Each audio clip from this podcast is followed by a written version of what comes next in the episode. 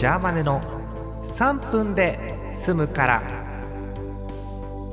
2020年1月8日水曜日の夜です。いきなりお便りです。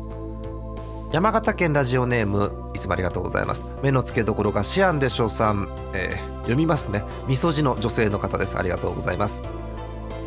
ついにジャーマネさんがレトロゲームを切り込み始めて楽しみです。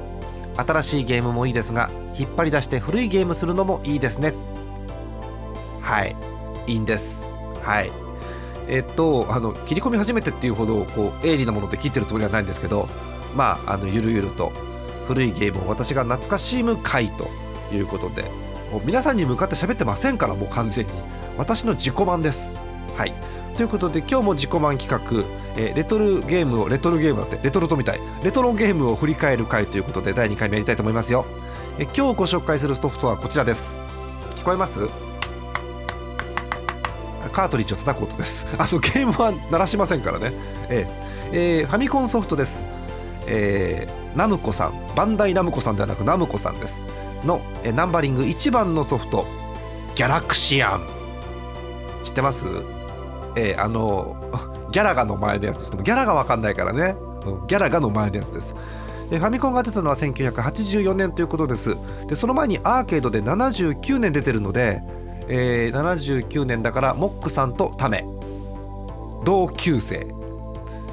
そうギャラクシアンとそうですよ。皆さんおなじみあのゲームの同級生ですよ。モックさんとギャラクシアンが並んで出てくるそういう恋愛シミュレーションゲームの同級生関係ありませんね。ギャラクシアに戻します。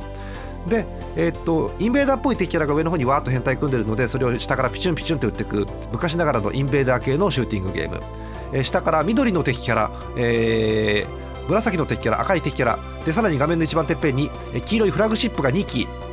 でね赤いのとね黄色いのが変態組んで飛んでくんだわ。で赤赤黄色で倒すと800点とかボーナスが入るとかあるんですけどやったね。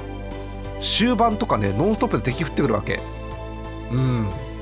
敵がピューと降りてくるんですけどそれがねずっとピューピューピューってずっと降ってきてきつってなるんですよね。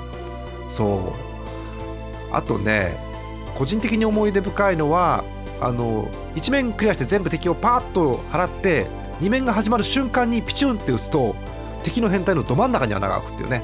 えー、誰にも伝わらないかな。あとナウシカの話はする？やめとく？